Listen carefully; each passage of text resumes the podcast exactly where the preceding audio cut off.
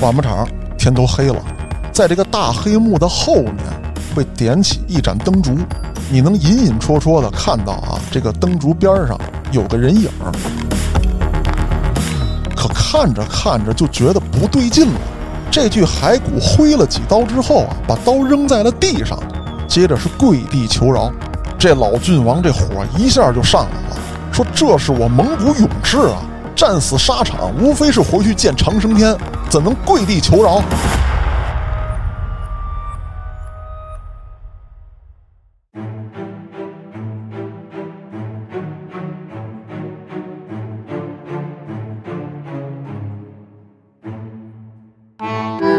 大家收听后端组为您带来的邪事栏目。喜欢听我们讲故事的，可以在微信公众号中搜索“后端组”，里面有小编的联系方式。您可以通过小编加入我们的微信群。如果您有一些比较有意思的经历、离奇的故事，也可以投稿给小编。我是主播嘉哥，小黑黑，今天我们来经历一场，好，我正常点吧，好吧？啊、对，正常点啊，没有必要在一开始就故意营造这个氛围。哎，对对对，啊啊，没有什么意义。那今天呢，听到这期邪事儿呢，可能大家觉得很特别。是。啊。我们俩呢也是做一个尝试，老 baby 版本呢，哎，啊，邪事儿老汤。啊，大家感受一下浓不浓，哎，怎么听着那么粘嘴呢？稠不稠？那好，呃，咱们正式讲故事之前啊，黑老师，我想问问你，嗯，你小时候看过木偶剧吗？没有，其实只在电视里看过，嗯啊，没有说真正的看过。咱们这边你也知道，的没有啊，他就，啊，对，呃，我小时候呢看过一场木偶剧，嗯在现场看的，但是呢，并不是说咱们比较熟悉的这个木偶大剧院啊等等这些很正规的地方，不正规的，啊，那木偶不穿衣服。嗨，那是我长大了才看的。哦哦哦，哦，这个木偶剧呢是在北京办的，嗯，感觉就像这个大马戏团一样，哦，搭了个棚子。当然说呢，这个棚子没有那么大啊，有那么一个小舞台。两三平米，嗨，那我到里头，我可能真的是看不穿衣服的就了，你一人包间儿啊旁边躺一木偶。啊，呵，哎呦，有点瘆得慌了那这个是怎么回事呢？好奇，没看过。啊！呃，老刘当时也没工夫搭理我，给你点钱，给你哎给了点钱。这个事儿呢，我不知道你有没有印象，就是在咱们上小学的时候啊，就这个咱们这边这个石景山体育场，啊，哎，经常有这样的活动，人家租他场地，搭个大棚子，有这个杂技表演，有的时候呢有点别的表演。我印象里是在古城公园里啊，也有。搭过啊，对。就什么小蛇穿鼻子呀，什么嗯这种跟那马戏团差不多。对。嗯。啊，还有那个什么双头蛇呀，啊啊，这个蛇身美女啊。那我那一次呢，为什么印象这么深啊？就是第一次看木偶剧，而且呢，这一次给我留下了不太好的经历。怎么说呢？呃，木偶剧呢，我后来我查了一下，大致分为这么几种，一种呢就是所谓的提线木偶，啊，哎，上面绑根棍儿，更多的呢是十字架型的，好多线是，拴着这木偶的四肢啊、头部，嗯哎，在那儿舞动。这些大多是西方的木偶剧会这么演。那中国有一种比较传统的木偶剧是什么呢？台子很小啊，这个操纵木偶的这些演员其实是站在台子下面的，然后呢，他们用这个支杆儿把木偶支出台子，啊，在那儿舞动。哦，是从下边往上出。对，呃，更多的一些戏呢是京剧，这些被操纵的木偶呢也是穿着这个戏曲的衣服，嗯也有锣鼓点儿。再有一种呢，就是这个所谓的腹语啊，就是舞台上就一个木偶一个人啊，啊，俩人说话聊天儿明白。啊。那天我看到的这个木偶剧呢是提线木偶，没见过，就是人家老外爱玩的一个东西。嗯舞台不大，很黑，然后整个演出呢是木偶演了场哑剧，哦，没有配音演员，但是有配乐。大致的故事讲的是什么呢？你能看懂啊？嗯，嗯就是这个还是有一定艺术水平的是那都没对话，那还看不懂啊？就纯看画嘛。啊，对啊。但是说咱说的是没有对话、没有台词的情况之下，嗯你看到一个木偶给你呈现的故事是，哎，你能明白的啊，这个很不容易。大致讲了一个什么呢？一个孩子被遗弃，去找他的母亲，然后找到这个母亲之后呢，发现这个母亲呢已经嫁给别人了，啊，他就选择继续流浪。那么这个故事的背景呢是发生在一战的时候，哦，欧洲，当时看不懂，但是后来通过回忆呢，看到这个衣着啊等等这个情况，啊，知道了是这么一个故事。那这个木偶在当时呢有捧面而泣的这个造型，啊，就这个动作吧，然后有下跪的，然后配上音乐还是很伤感的。嗯，但是作为一个小孩来说呢，其实当时并没有被这个剧情所影响。还 get 不到那个点，对我更关心的是这个木偶怎么动的嗯，啊，因为人家演出木偶的时候呢，后来咱知道了，当时不懂，那他不会让你看见这个操作员啊，就这个幕布上头啊，他会挡上。啊，可能有个台子，这个人站在上头动这个木偶毕竟不是街头那种嘛，啊，对，啊，嗯，那这个时候呢，呃，我就很好奇，小时候也比较淘气，胆子大，都散场了，啊，我就偷偷的溜到幕后去了。找人签名去了，没有，啊，我就想看看这木偶哦是咋回事儿。那我躲进去的时候呢，确实没有人发现，我就看见这个操作员啊，背着身儿冲着我，怀抱着这个木偶，拿着这个类似于手绢儿吧，看不太清啊，应该是个手绢儿，擦这个木偶。哦，擦脸、擦手，然后给这个木偶解下戏服。按理来说，它是一个道具对，啊，扒光了您给它搁箱子里就完了。没有，解下这个戏服之后啊，给他穿上了一身比较宽松的衣服，类似于咱们所说的这个居家服。嗯，哎，然后打开木箱子，把木偶放在了里面。那这木偶大概有多大呢？差不多有一个小孩那么大，你想他要怀抱着嘛？哎呦，我觉得能有个一米这个高度嘛。那你这意思，他就是把这个真当一孩子了，对，那之后呢，他走了，我呢就悄悄的溜进去了。啊，我想打开这个箱子，近距离的看一眼这个木偶。好奇害死猫啊，嘉哥，嗯你死了吗？你显然没有，啊，我还在这儿啊啊。黑老师，你怎么确定现在的这个嘉哥是你小时候认识的那个？哎呦不要这样，啊没有这个必要。我一步步的走过去了之后，我打开了这个箱子，那个木偶当时坐起来了。啥玩意儿啊？这他妈什么一个原理啊？可能是这个线缠在箱子盖儿上了。哦，但是我当时看到那一幕的时候啊，我太害怕了。你尿了嗨，我可能没有注意到这个细节，啊？这是后来我分析是打开盖儿之后，这个木偶坐起来了，而且当时我愣了几秒，因为那一幕太震惊了。嗯，这个时候我看到木偶的五官没有了，啊，刚才有。刚才有，他台上演出的时候是有的，啊，很简单的画上去的，哦，那就给擦掉了。应该是刚才的那位这个操作员吧，咱就说给都擦掉了。所以说我看到的是一个比真实的小孩的脸要小一圈儿的一个木头疙瘩，煞白煞白的。啊！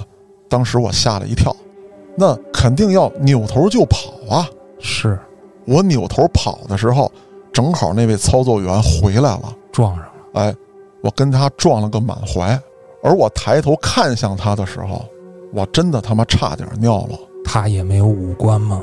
他有五官，但是他那张脸明显是画上去的，而且用的是很劣质的油彩，而不是咱们现在用的化妆品。他的五官上的样貌是照着当时木偶演出的时候木偶的脸上的五官画的，哦，但是这个人并没对我做什么。我本来想啊，出于礼貌道歉，我说想编个瞎话，我走错了或者怎么样的，但是当时我什么都说不出来。还好我算是孩子里面胆子大的，嗯，我没有吓倒在原地没动弹，我是扭头就跑，慌不择路。我可以理解成他把自己画的像个小丑吗？哎，差不多是这个意思就是眼睛什么的还是有的吧？啊。对，有眼珠子啊啊，不是说一个空洞。那恐惧这个东西啊，其实在当场来说，顶多是惊吓。嗯，恐惧最怕的就是你事后想他。我就在想，这个人他有没有可能在演绎他自己？他在一战当中毁了容了，而这个人一直活到了今天，他把自己的脸画成了那个木偶的脸，他演的整部戏就是他在一战的时候找妈妈的经历。那当时你也不能判断他是不是外国人。啊，对啊，因为脸是被画的嘛，你又没有这个时间，或者说当时也没有这个注意力去看他的这个手啊啊什么之类的，是不是体毛重不重啊等等的这些分辨中国人与外国人之间的差异的东西啊，啊。当然，这不是我今天要讲的正式的故事。引子，那我刚才说了，小时候看木偶戏，给了我一个不太好的开始。那后来呢，我一直很拒绝看这种所谓的傀儡戏。有阴影了。对，但是因为现在的这份工作啊，接触到了很多古代的东西，甚至还有一些古代的记忆，你要去知道。嗯，那这个时候呢，我就呃接触到了古代的这么一项技艺，叫枯骨戏。枯骨戏，我理解啊，嗯，那就是用真的人的骨头去表演的某种木偶剧。对啊，可以这么理解。那这个，我相信很多喜欢历史的啊，或者说喜欢这些民间传说的朋友，一定都看过一张画，叫《骷髅幻戏图》。没看过也可以搜一搜，哎，你可以搜一下啊。啊。但是我要说的枯骨戏跟《骷髅幻戏图》比较像，但是是两回事儿。哦，骷髅幻戏图是什么样的？我觉得我在这儿啊不用再做介绍，大家上网一搜，图片一出来，OK 了。我来说说这个枯骨戏是怎么回事儿。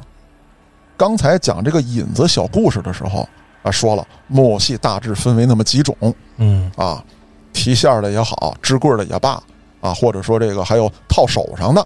那这个枯骨戏有一个明显的区别：第一，不在白天演出；第二，它会在舞台的正中央拉一道大黑幕，晚不场天都黑了，在这个大黑幕的后面会点起一盏灯烛，你能隐隐绰绰的看到啊，这个灯烛边上有个人影。哦，那就是说这黑布也不是完全死黑的，对，它能透过那个光亮。哎，那接下来看到的就奇幻了，幕布后面的这个人做什么，这骷髅就跟着做什么，那就是一个镜像的效果，差不多是这意思。而不是说操纵那个骨头。对，刚才咱们介绍了这个木偶剧的这个道具的几种操作形式，哎，跟上边的嗯，啊，跟下边的，跟旁边的。但是这就有一问题，第一，这肯定不是跟上面，是，舞台呢它是封死的，也不是跟下面，那也不会有操作杆儿穿过这个黑布支着骷髅。那当然，可能听到这儿有人会说，那我用线呀，哎，很小的线从这个布的中间穿过来。但您别忘了，您跟上面提那是受重力影响能拉起来，线它是软的，你平行着穿过幕去支配这个木偶是不行的，那上边就是说是空的，空的。就是天了或者对什么的。那这个人就演这个东西最起先啊是怎么回事儿？它起源于这个跟萨满有关系。哦，这种戏最早在汉代就有记载，后来呢，到了唐代呢，又与当时的这个很多玩古彩戏法的呀、幻术的呀有相结合。咱们喜欢民间传说的朋友都知道，唐代的这个幻术，也就所谓的古彩戏法当中的一类啊，是非常厉害的，包括有这个呃神仙锁往天上扔根绳子，嗯，啊，这种小传说一直都有，现在失传了。那么到了五代时期，中原战乱，很多会这门手艺的啊，就流落各方。那么有一部分就来到了北方，与蒙古也好啊，与这个金人，也就是所谓的这个女真人也好啊，与他们的这个萨满教宗教有所融合。那这个时候，它的用法是什么呢？就是人死了之后，我不知道你怎么死的，我要看你临死前最后的画面，最后的动作吧。哎，对，最后的动作，嗯，以此分析你是怎么回事儿。那就是说它不是娱乐用的了。对，那这个时候呢，因为它与萨满有所融合，它慢慢的呢就形成了一种仪式。当这个文明继续发展，蒙古它统治了那么大的地方，它也要有衙门，嗯，对吧？它也要有自己的这个捕怪，它不能靠这个去破案。包括后来的这个啊后金啊，慢慢的兴起之后，它就不再是破案的方式了，而这种融合了萨满的这种方式，又传到了中原地区，就成了供人娱乐的一个项目。哦，最起先的时候呢，它可能是作为一种神奇技艺的展示啊，这个时候还跟娱乐没有大关系，就是我展示我的本事。那后来这些东西也不是所有人都能看了，那就是达官贵人，或者说有一些心理变态的达官贵人，他想看这个死人的表演。那这个事儿什么时候进的啊？是在明代，明代的第二位皇帝啊，有人说他是第三位，就是这个朱棣嗯啊，他明令禁止，不许再玩这套东西，因为有的人为了猎奇，他专门挑小孩的骸骨，哦，甚至啊，有一位皇亲国戚，他也为了猎奇，他要孕妇的骸骨，怀有小孩的，他想看看这东西怎么跳，他就有点灭绝人性了。嗯所以说，朱棣立刻禁止：第一，达官贵人、皇亲国戚谁玩杀谁；第二，会这门手艺的，给我赶尽杀绝。哦，那咱说回来，这个仪式的过程到底是怎么回事儿？皇太极带兵攻打大明啊，咱都知道这个八旗入关，在入关之前呢，他封了这么一位蒙古郡王科尔沁郡王啊，这是世袭制了。嗯你们家以后啊，谁都是科尔沁郡王啊，类似于尼古拉一世、尼古拉二世，啊，伯爵啊，就大概是这个意思。那这位郡王呢，有一个侄子，自己非常疼爱，为了表示咱们合作啊，我也效忠于你，把这位侄子送上了战场。很不幸，他战死了。当然了，不夹杂民族色彩，只是说对于这位老郡王来说，死了很不幸。找到他尸体的时候，几乎这个人已经被剁成了烂泥，只有身上铠甲的这个华丽程度，以及佩戴的这个饰品，能判断出来是他。哎，这位老郡王呢，非常的伤心，属下就跟他提出来了，说我听说过啊，有一种枯骨戏能还原死者最后的动作，作为蒙古勇士死于战场，也是他死得其所。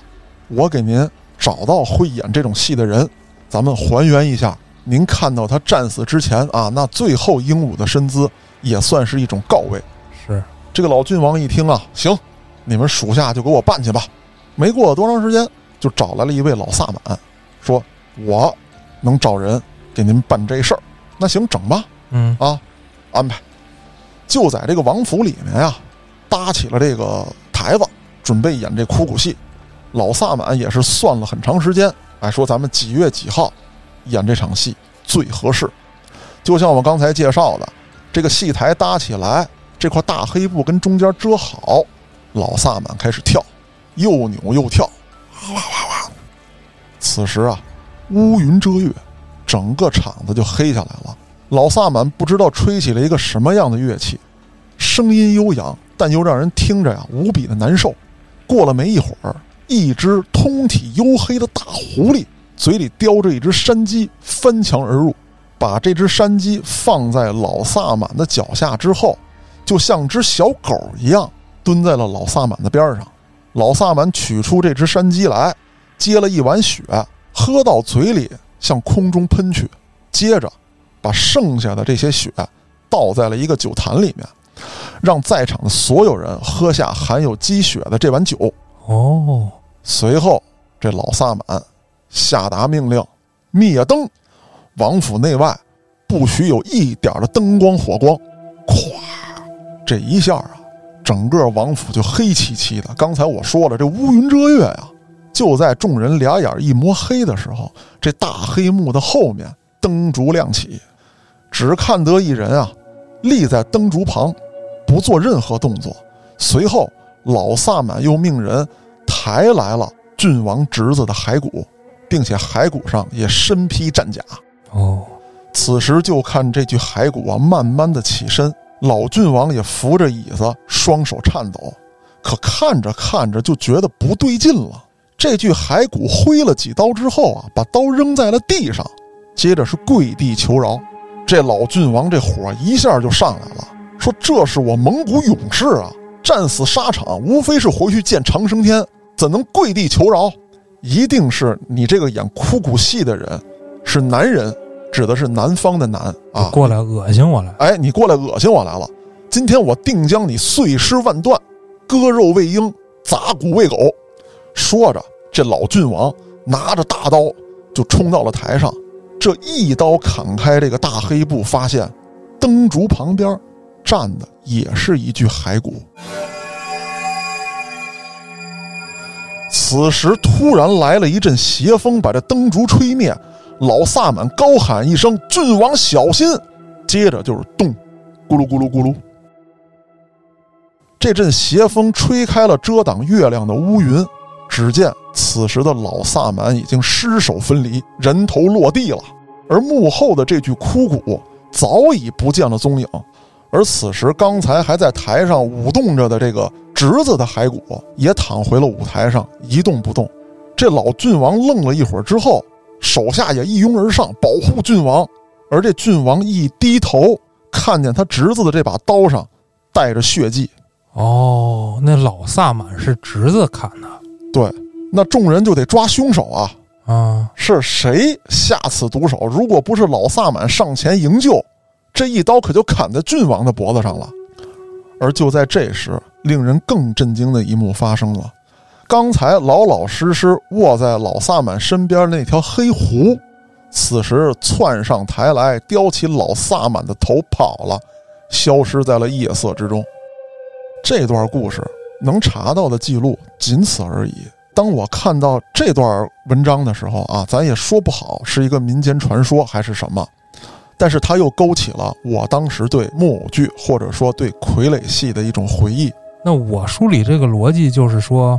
表演了一个枯骨戏，然后这个侄子激怒了郡王，嗯，就在郡王冲上去的时候，嗯，侄子的枯骨要砍郡王，然后被老萨满给挡住了，对，而且灯先灭了啊，所以说漆黑一片啊，没有其他人注意到老萨满，不知道咱说他有什么特殊能力啊，或者说哎，他就是学这个的，他他他他能通个灵啊，或者怎么着的，他感知到了，扑过去。救郡王，头被削掉。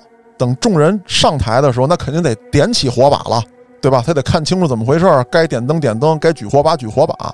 这个乌云也被这个大风吹散了。这个时候，郡王一低头，才看见啊，刚才他侄子手里握的这把战刀上有血。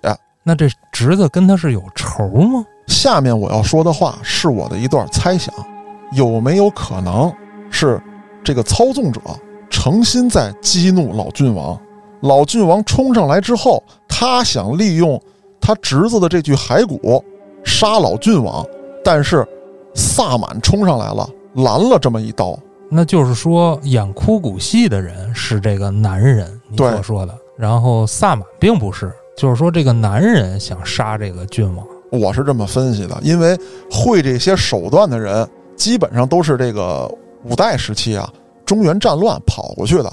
他可能在心里头还觉得自己是汉人，他可能也想说这个，面对这个少数民族侵略的时候，打这战争的时候，我能做点什么？有这种可能。那等于说就是这个萨满用人不慎呗。对，按理说他这么通天通地的，他能不知道这个？哎，说到这儿了，咱们聊两句，这萨满是怎么回事儿？嗯，都说萨满通天通地啊，能预测能知晓，其实不是啊。咱也别说什么排除封建迷信，就说萨满人家本身传承的这些法术到底是什么？嗯，咱先说萨满的选拔跟咱们这边不一样。你比如说咱们这边这个道爷带个小徒弟，无论是跟道观里面这个修炼，还是说带你在江湖上游走，他是有师徒关系的。和尚也是，萨满这个不是天生的。对了，老萨满。早早的就会在部落里面发现哪个孩子有这方面的潜质，但是不做任何干扰。等他自己快死了的时候啊，他知道自己命不久矣，会把这个孩子叫来，有可能是男的，也有可能是女的，跟他说啊，你就是下一任萨满了。那我我怎么就是了？我不会您这一套啊。嗯，没事儿，我传授你一些口诀，就类似于这个法咒之类的，但是。念同样的法咒，出来的效果不一样啊！他跟咱们看的影视剧当中，我一魔法师，我念这口诀就是寒冰剑，我念这个就是闪电啊，不是？那我念是闪电，你念可能就是大洪水。哎，为什么呢？萨满会在去世的前三天，把这个孩子叫到身前，教他各种各样的口诀，一整套的念词，然后你怎么办？你要跳舞，跳这个萨满舞，不停的念这个口诀，你要与神灵进行沟通，看是哪个神灵降到你身上。哦，但是他们的这个神灵呢，又与咱们这个神话传说当中的不一样。神与神之间没有什么故事，没有什么关联，只是都共同存在啊。比方说，我同样念这套口诀，这套口诀的意思就是神啊，你快来吧，我是下一任萨满，我要这个保护我的部落，来来来来来等等这些。那有可能，啪，来了一位战神，那我每次部落出征的时候，我就跳这战舞。哎，为这个战士们增加武力值，啊，增加士气。那有可能呢，我请来的是渔猎之神。那么在这个饥荒的时候，哎，这个狩猎好几次不成功的时候，我可能要自己，哎，跑到这个大森林里面或者这个大草原里面，我要疯狂的跳舞，还要献上祭品，求这个渔猎之神，哎，保佑我们，哎，能够狩猎成功。还有一些呢，就是控制这个季节的，啊，风雨雷电的，自然天象的。都不一样，还有的就是会医疗的哦。啊，能使草药这东西，咱刚才说了，没人教我，我不是打小教你，就给你三天时间，哎，这三天呢，我可能就知道这些草药怎么用了，就通神了，哎，所以说呀，他每个萨满会的东西不一样，有的比较牛的萨满，他可能一下来好几个神在自己身上。哦，你比方说我这萨满啊，这个战争方面我精通，哎，我还精通治疗啊，那那你不就？厉害了吗？是对吧？那有的是，哎，我会弄这个天气，那我打仗的时候也能用上啊，嗯，是吧？所以他会的不一样。那咱们说这位萨满，他会的可能与这个什么预知啊等等判断啊没有关系，他是人家会的可能是别的东西，所以用错人了。对，那有的萨满还会通灵，这也就是与这个很多东北请神儿是有一定的这个联系的。但是说跳大神儿以及出马到底是不是萨满的旁支，或者说是演化而来的，这方面的研究还在进行。但是说做的人也比较少，我在这儿不做定论。本身我的工作也不是研究这个的啊，主要是这一块的文献啊，对，相对我觉得不是特别官方，可考性不强，而且他们没有文字记载。你比方说啊，咱们这个经书，我有字儿啊，嗯，对吧？我这个。老和尚教小和尚，啊，道德三皇五帝评说夏商西周啊，这个我能教你。人家道教也有，啊，这《道德经》啊，甭管是什么的，这道爷更明白。人家道教人还画符呢，对吧？人有这字儿啊。这个萨满呢，只是靠说，啊，我教你，而且只是在临死前我教你，教的到底是什么？他们到底是一个怎么样的体系？都是口口相传。那嘉哥，咱今天还有别的故事吗？当然有了。刚才讲了一个古代的。下面一个呢，讲一个现代的，多现代？嗯，大概是二零五几年。嗨，那是未来的啊，差不多是解放前后。为什么我先讲了一个苦谷戏，又简单的介绍了一下萨满？是因为后面的这个事儿啊，跟这两件事儿稍微的有点关系。这个东北呢，有这么一个词叫老客，什么意思呢？啊，就是走山的，嗯，贩卖东西的。这个老客呢，很多人说呢，哎，是卖身的人、采参的人的专称。卖身的人，嗨啊，正确理解啊啊，人参，人参，嗯，但这个啊不对，客呢其实有点客商的意思哦，不只做这个生意。对你贩卖皮货的，你打野味儿的，你那卖草药的，咱们都可以叫他老客。只是说呢，后来慢慢的就都变成了这个采参的了。嗯啊。比较挣钱嘛，这里面呢有一些江湖规矩，而且这个江湖规矩呢影响到了全中国的范围。我举一个例子，您说，咱们小时候吃饭的时候啊，这个家长都跟你说把手拿上来，端着碗吃。哦，为什么？很多人说这是规矩，这是礼貌，但这东西怎么来的，怎么成规矩了，很少人说得清楚。在网上也有一些人说，但是这个呀，我不太认可他们的观点。我把我的观点说出来，哎，各位听众评判。嗯，咱都知道呢，我呢除了练拳击之外，练武术，武术呢就讲究叫武行。嗯，当时很多跑江湖的啊是把式，那怎么讲叫把式呢？就是你会两下子，但不是说真正的这个大侠，咱所谓的啊啊。那这样的人跑江湖，就有他的规矩。这手，你吃饭的时候，你给我拿上来。为什么呢？我要在桌子底下慢慢的摸家伙怎么办？哦，对吧？尤其是这个咱们不认识的人，都聚到一个客栈，当时就是拼桌嘛，都是跑生意的。那当然说你有钱，你去包桌雅间，那都是在那个大的城市里面。嗯，一般的跑商的这个小店，那都是拼桌睡通铺嘛。咱俩不认识，吃饭的时候你老把手放在底下，我害怕。哎，不规矩嗯啊。所以说你把手拿出来。再有一个呢，就是这个咱们说吃饭别敲这个盘子碗，而且骂厨子，或者说要饭的才敲这个呢。嗯要饭的敲确实是啊，说敲这玩意儿穷，但还有一点，吃饭的时候不敲打这些东西是为什么？怕你发暗号。摩斯密码对啊，就这类吧。哎啊差不多就这意思。你比方说敲三声，这小子有钱啊；敲一声，穷光蛋。还有就是吃饭之前把这筷子跟那桌子上汤汤蹲两下，这也都不行啊。这是这么来的。话说呢，在这个解放前，东北这一块呢，也是一个兵荒马乱的时候。嗯夏天的末了，在一间小客栈里面，来了这么形形色色的几个人。这店主老板一看啊，这就是赶山的老客。为什么呢？哎，一看他们身上拿的这个家伙呀，就是赶山用的。其中有两个人引起了这个老板的注意，有一位身上穿个大袍子，挂了一身彩条子，叮铃当啷。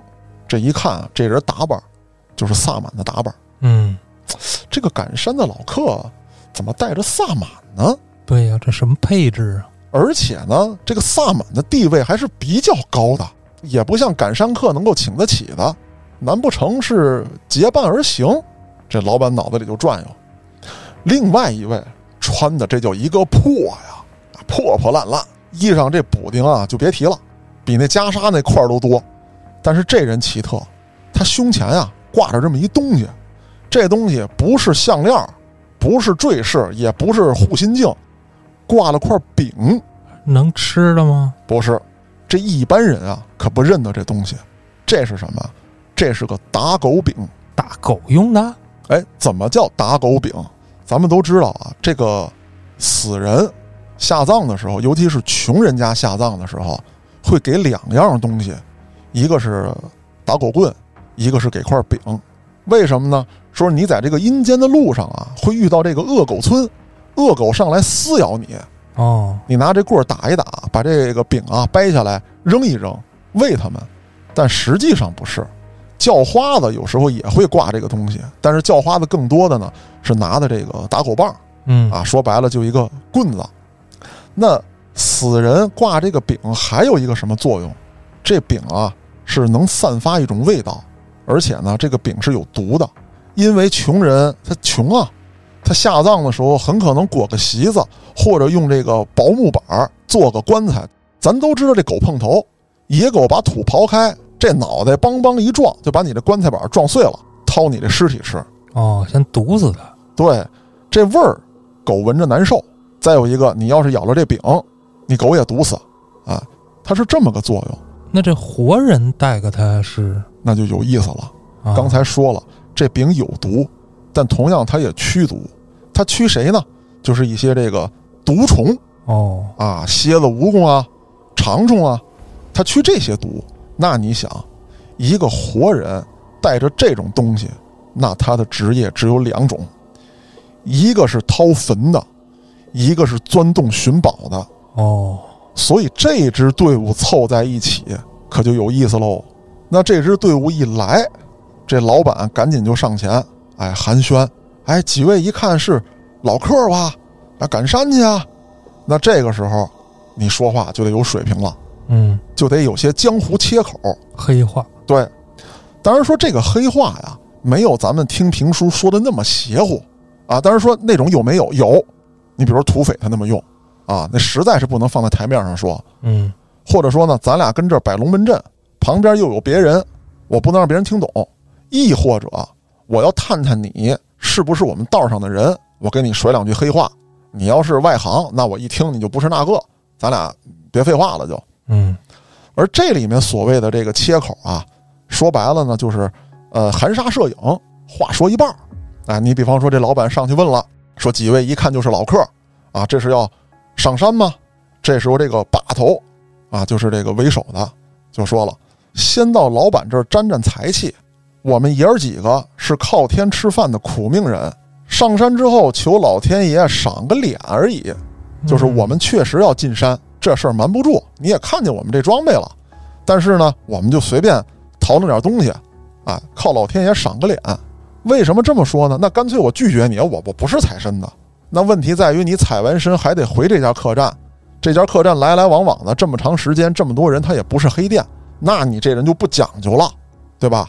你让我知道了你不讲究，那就是什么呢？哎，我们随便采点东西，如果真有参下来，那是我们撞到大运了。嗯，甚至还有的时候呢，踩到一些小参啊，咱就说不是那宝参啊，踩到一些小参，我可能还得借你的这间旅店做一些小交易，现场能卖的就卖了。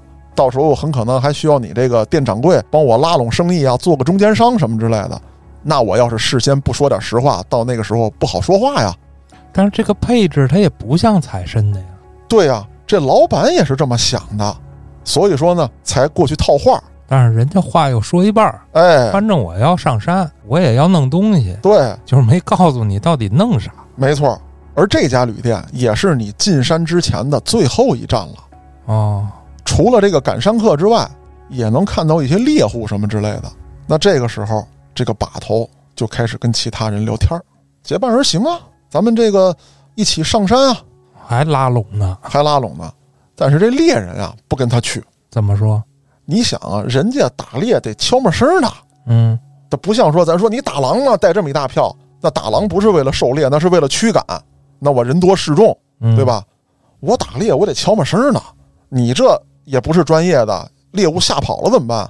再有一个，真遇上那个东北虎或者熊瞎子，你说我是救你是不救你？那指定是不救啊！哎，还有就是，你们干嘛的？我可不知道。咱一块儿去，我肯定是充当保镖那个。嗯，你们弄着好东西，给不给我分钱呀？你得先说清楚。对呀，我要是整张虎皮下来，我给不给你们分啊？我给你们分，那对于打老虎这件事来说，你们是拖累，我指定是不想给你们分。但是好说歹说，找到了这么一位猎户，这人可不一般。为什么？不是说他这人有多不一般，他这家伙不一般。哦，当时这打猎的呀，那都拿着那个土铳子、添火药，嗯，灌铁砂往里杵，哎，往里杵，咚咚咚杵半天。这把头看到这位爷之后，就知道他不一般，因为他手里的家伙不是土铳子。全自动步枪，嗨，加特林是吧？确实是把步枪，而且外面裹着布，他不想让人知道他有这把步枪。哦，咱说了，兵荒马乱、战乱年月，你偷摸的在哪个死去的这个，甭管是日本鬼子，还是说抗击日寇的这些士兵身上战死了，你捡把枪啊，不是什么新鲜事儿。路过哪个小战场一类的，但有一个问题，你光有枪，要没有子弹。你这玩意儿不如个烧火棍啊！是啊，他能拿着这把枪准备上山，就证明子弹充足。他为什么能有充足的子弹？一定是有人派他来的，给他提供了这些东西。那有人会说了，说那我在战场上我多捡点不行吗？废话，哪场战争结束也有打扫战场的。嗯，您悄没声的，哎，摸走一把枪，五六发子弹，到头了。你真指着这五六发子弹，你想上山打着点什么？是，您是打着了。山鸡飞一发，兔子飞两发，剩最后一发的时候，来一老虎，嗯啊，刚崩死，碰俩狗熊，嚯，对吧？你不能带着这么几发子弹上山，那一定是弹药数量是充足的。那想要有充足的弹药，背后就一定要有人支持。谈好价格之后，这几个人结成了这么一支奇怪的队伍。那有的听众听到这儿就会觉得这个东西逻辑关系不对啊啊！他上山拿着这么好的武器，怎么就跟你们走了呢？这里面有一点，就是当时的东北啊，有很多人叫挂赏的。怎么叫挂赏的？就是我，比如说是大财主，我能找着这枪支弹药，我给你，你上山帮我找什么什么东西。比方说有些汉奸说我想孝敬皇军一个虎皮，你给我弄一张去啊。或者说呢，还有一些这个地方武装，你对这儿特熟，我们缺医少药，而收一些药我又收不来，你看你能不能给我们买点？买不来，给我们弄点儿。包括说到这种的驿站来，要有交易草药的，你给我们买一点儿。那这个枪给你防身用，啊，包括你上山你也可以用。而这些人咱说了，就类似于雇佣兵，嗯，我上山这一趟，要是能再挣个外快，也不是问题。再一个呢，如果你们是采药的啊，我也可以直接把这药带回去，我那边也交差了啊。所以对于他们来说没关系，怎么都合适。他不是职业猎人。那这么一行人奇奇怪怪的凑到了一堆儿，可就上了山了。这个上山啊，尤其是钻到这个大兴安岭的这个深山老林里面，可以说是步步惊险。先说这第一险，就是所谓的吊死鬼啊，这是怎么回事啊？这个不是咱们常规理解的，说有一人拴绳挂死在这儿，那哪儿都能吊死，跑这个深山老林里干什么呀？嗯，不是，因为深山老林里这个树木啊。是高大无比，绿荫遮天，经常有一些树死了已经，但是没倒，上面的这个枝杈呀也都干枯了，很可能就从这十几米甚至几十米的这个高度掉下来，掉下来之后就会砸着人。那黑老师，你可能会问，这几率这么高吗？高，特别高啊！因为本身他在那儿待着没事儿，你有人一过，那咱就说了，有风吹草动了嘛，一些震动。它已经很脆弱了，啪叽掉下来，甚至还有一些什么情况就很诡异了。有一些猛禽或者说大蛇，它会在这埋伏人类。哦，我操！你们几个进山，挖我宝身，弄你，弄你！这大老鹰、大金雕从这儿一过，一扇翅膀，啪，这爪子一点这树杈，哐叽掉下来了。那这所谓吊死鬼是掉下东西砸死的鬼？对。那为什么非要加个鬼字呢？是啊。这就有问题了，因为在深山老林里面，假设你死了，你尸首可带不回去，没人背呀。哎，您就就地掩埋吧。那埋你的人是讲究的，咱们都是好兄弟，哎，我给你埋了。那有一些是什么呢？咱们就是为了钱结伴而行的。你会找参啊？你会这个治病啊？你有经验，你是向导，那行啊，我出资，咱们几个攒一块儿走吧，没那么大情义。嗯。甚至有的根本就不掩埋，死了就给你扔这儿了。那除了这个老鹰之外，还有什么呀？大蛇，他就跟这等着。他也知道啊，你手里头有那个叉子呀、土枪啊，这那的，我进不了你身。那我怎么办？我盘踞在这儿，你一过来，我啪一颤动啊，或者说一使劲，这树杈子掉下来砸死你。这是第一关。那第二关是什么？就是这水猴子，也是传说中的。你上山带食物带干粮，那总是有数了吧？你得到这个河里取水喝水。这时候，那个形似萨满的人可就出来了，他得先问问这水能不能喝。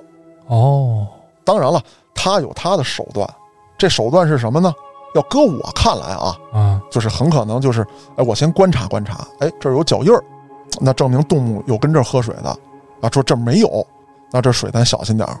那可是有的朋友不知道，说这个听说南方的啊，这个深山老林里面这些水啊，它有毒啊，因为常年处于湿热环境，它可能有很多的这个腐化的东西啊，它在这水里面源头就被污染了，所以水里有毒。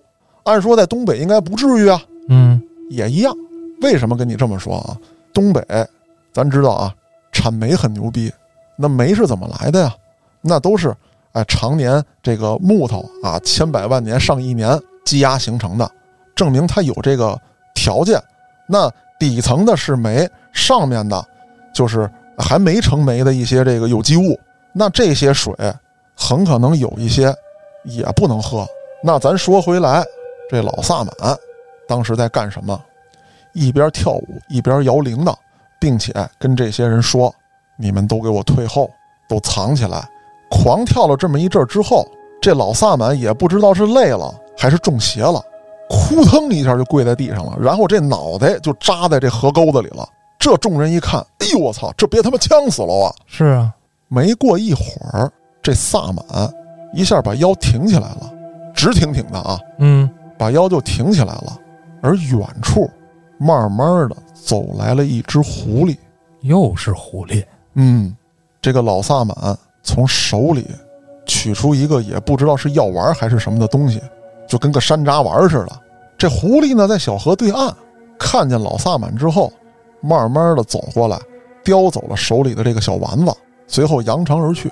老萨满转过头来说：“说你们都出来吧，他报告大王去了，咱们进山有事儿。大王允许了，因为他收了我的拜山礼了。哦，这只狐狸打进山就一直跟着咱们。老萨满对于这个毒水的解释跟我不太一样，他说了，说这个有一些动物啊，在这里面呢都成了精了，成了仙了，想弄死咱们太简单了。这水本身没毒，知道你们要喝，他随便衔点毒草扔到这里面，咱就玩完。甚至还有什么很多的这个千年山参啊，那都是供着山神吃的。这山神不是说咱们经常看到的这个《西游记》里面的土地山神，在那边这些不是山神，山神是什么？大蟒啊，或者说这山里的大老虎哦，这是山神偷我东西。哎，那我怎么办呢？我不用亲自出马，我比如说我大蛇，我叫一毒蛇来，你毒老三，你过来，你给这河里给我催聪明。嗨，你直接过去咬去不行吗？非整这么复杂？我催聪明，毒死他们啊！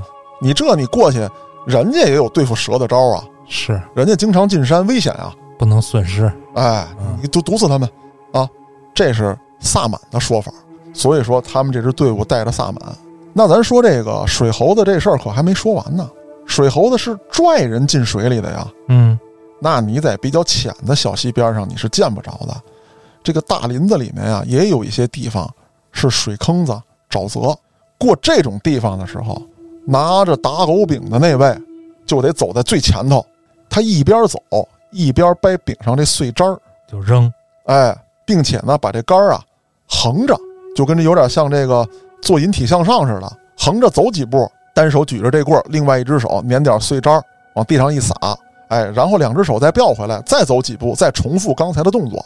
这是为什么呢？说万一陷进去，棍儿啊能增大它的这个面积。哦，还有一个呢，就是能向上挥舞。哎，我这陷进去了。再有一个就是，哎，人家方便拽他。趟雷的啊，哎，他是专门干这个的。那这一伙人上山之后，遇到了种种险阻，终于找到参了。但这参可不是你们想象的那样，说它就长在那儿活的。哎，说是在这个密林之中啊，看见一个白白胖胖的这么一个小娃娃哦，又蹦又跳。这老萨满就过去了，跟他聊天给他拿点好吃的。引着他，要往部下的圈套里面走。而就在此时啊，这大蟒突然出来了，山神。哎，那就众人勇斗恶蟒啊！那别说了，拿枪那小子该出来了。哎，就跟这蟒干上了。这都不是重点，重点的是什么？咱得逮那身啊！只见这个胖娃娃就钻到了一个洞里面，这洞呢，顶多容下一个人。那你想追这娃娃，也只能一个人进去。谁进去呢？哎，就是挂饼的那位，他身材瘦小啊。还有一个，这洞里面啊，你免不了有什么毒虫、蝎子、蜈蚣、毒蛇，没准人家在那里头，哎，早已经布置好陷阱了。那这位就钻到洞里逮这身去了。我有一点没明白，嘉哥，嗯，你要一开始我给这狐狸一丸子，嗯，意思就是说你这礼我收了，大王让你来。那你后边又要勇斗山神，哎，这里面就有事儿了。大王让你来了，你萨满给了我一大药丸，这药丸功效也不小，这是你们人类的这个技术结晶。我呢，哎，给你点我们山里的好东西，咱们做一交换。但你能不能得着，这就看你的了。可是这些人没守规矩啊，奔着这个大王的这个身来了。哦，等于说这伙人呢，其实也把这个萨满给卖了，就是先上来诓骗于他。哎，咱话说回来啊，说这个拿饼这位就钻了洞逮这人参娃娃去了。这洞里面啊，果然是毒虫横生啊，幸得他有这个毒饼啊，驱散着毒虫。嘴里面叼着一个火烛啊，就往前爬。他得拿这照亮啊，眼看啊，就到了洞口了。啊，就是另外一头的出口了哦。看见这胖娃娃钻出去了，他呢就从身体里摸出这红绳来了，觉得哎，我只要钻出去，我把你这么一系，你就跑不了喽。哦，果然啊，这胖娃娃被他抓住了，系好了红绳，夹在嘎着窝底下。这娃娃是哇哇乱哭啊。而那边跟大蟒的战斗也结束了。听到这儿，我得介绍一下啊，刚才有名有姓的，其实也说不上有名有姓啊，就是有角色的这几位，我介绍了啊，拿枪的啊，萨满拎大钩柄的老克，老克啊，就是这把头。但是还有几位等等啊，小弟小弟挑担儿的呀，帮着背行李的呀，啊等等这些人，一共呢有这么十来口子呢，人数不少。嗯。那与大蟒这一战战下来之后，这边损失了两个等等。这时候挂饼的这位，啊，一看你那边打完了，我颠儿吧。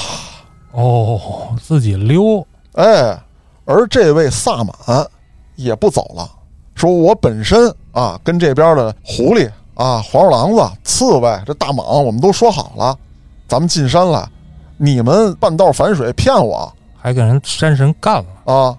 我从此留下来，你说接受惩罚也罢啊，说这个继续守护这片森林也好，我不能走了，我跟你们也出不到一块儿去。这把头呢就觉得，反正这一票完了，嘿，我是那个了，富有啊，你爱跟着不跟着，说了几句客气话，也就扬长而去。那就得找这参啊，那瘦小枯干那小子得了手了，那我不得给他弄住？半天没跟我们碰头，怎么回事啊？拿枪的这位，一看周围情况啊，站到树梢上一望，这小子跑了，追。这树林里面啊，一会儿有大树，一会儿有灌木，着实的是不好追。最后拿枪的这位急眼了，好不容易跑到一块稍微开阔点的地方之后，举枪就射，狙了呀！哎，这一枪从后脑勺贯穿而出，准，真他妈准。可他妈有个问题，这人逃跑的时候啊。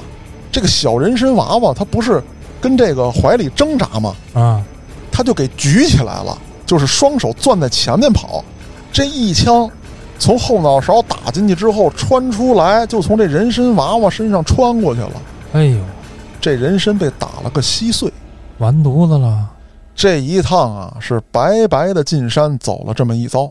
而在讲这个故事的时候，我说了，这故事与上一段故事有关系。那。这些人跟枯骨戏有什么关系呢？嗯，据说要演枯骨戏，就必须要有千年老参。